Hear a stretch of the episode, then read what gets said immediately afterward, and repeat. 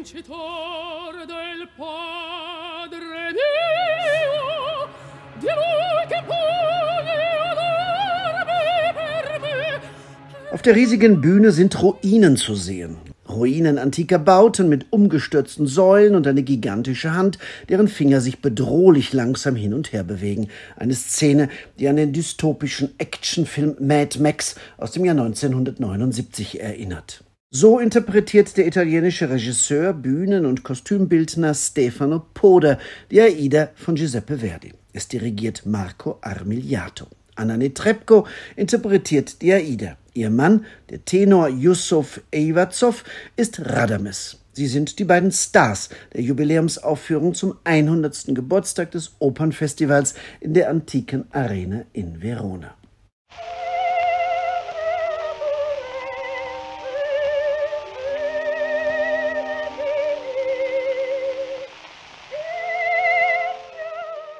Eine historische Aufnahme aus dem Jahr 1913. Esther Mazzoleni singt die Aida. In der damaligen Inszenierung in der Arena von Verona interpretierte der Tenor Giovanni Zenatello den Radames. Er war es, der die verwegene Idee zu der Verdi-Oper unter freiem Himmel im antiken Amphitheater hatte. Zenatello verstand sich auch als Opernimpresario, weiß der römische Musikkritiker Franco Soda. Diese erste Opernaufführung war sein Projekt. Zenatello hatte seine gesamten Ersparnisse in dieses Projekt investiert. Die Aufführung sollte an dem 100. Geburtstag von Verdi erinnern. Das finanzielle Wagnis zahlte sich aus. Die Aufführung war ein voller Erfolg. Diese erste Freiluftveranstaltung war etwas ganz Neues, nicht nur in Italien. Schon Wochen vorher standen die Menschen Schlange, um Eintrittskarten zu ergattern unter ihnen auch der Schriftsteller Franz Kafka und die Komponisten Giacomo Puccini und Pietro Mascagni. Viele bürgerliche und aristokratische Ausländer, die am Gardasee Ferien machten, wollten ebenfalls in der 138 Meter mal 109 Meter großen und 30 Meter hohen Arena mit rund 13.500 Sitzplätzen auf insgesamt 45 ansteigenden Sitzreihen mit dabei sein. Die ersten Besucher dieser ersten Aufführung waren so beeindruckt, dass die Opern in der Arena gleich international berühmt wurden. Franco Soda. Dieser Aida bedeutet die Geburt eines ganz neuen szenografischen Stils. Gemalte Bühnenbilder traditioneller Musiktheater wichen dreidimensionalen Installationen. Ein Stil, der fortan auch von Musiktheatern imitiert wurde und in der Arena in Verona zu oftmals wirklich beeindruckenden Bühnenbildern führte, wie etwa die prachtvollen Inszenierungen, vor allem von Regisseur Franco Zeffirelli. In Aida traten immer auch wieder Tiere auf. Pferde, vor allem aber auch Kamele und sogar Elefanten.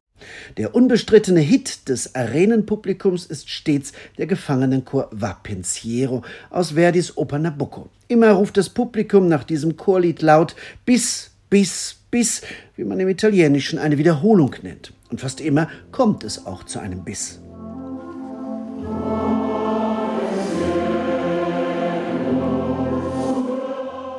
1936 wurde die Körperschaft Ente Autonomo Spettacoli Lirici Arena di Verona geschaffen.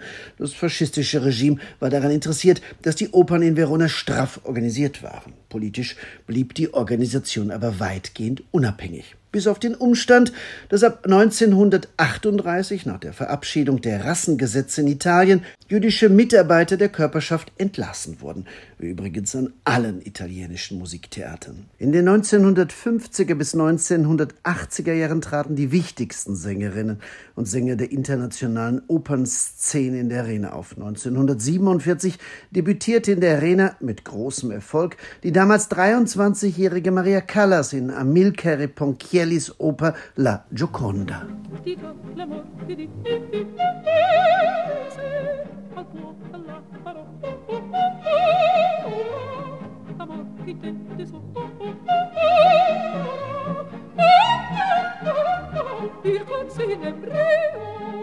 An diese glorreiche musikalische Vergangenheit knüpft die seit 2018 amtierende künstlerische Leiterin des Festivals an, der italienische Sopran Cecilia Gasdia. Sie ziehe das Festival wieder ganz groß auf, so die in Mailand lebende österreichische Musikkritikerin Eva Plois.